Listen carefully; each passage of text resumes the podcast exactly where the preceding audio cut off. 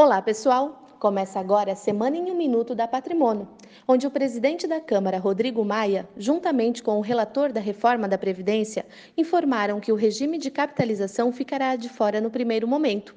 Com isso, aliado a outras pequenas mudanças no texto original, a reforma deve gerar uma economia de 915 bilhões de reais nos próximos 10 anos. Originalmente, a expectativa do governo era de uma economia de um pouco mais de 1,2 trilhões.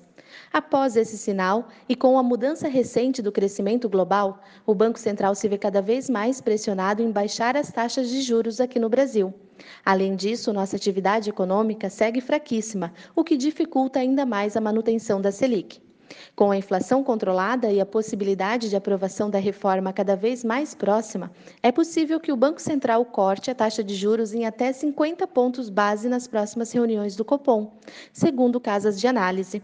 Na semana que vem, o comitê deve se reunir para mais uma reunião onde será decidida a manutenção ou corte da taxa de juros. Estas foram as principais notícias dessa semana. Um ótimo final de semana e até a próxima sexta-feira.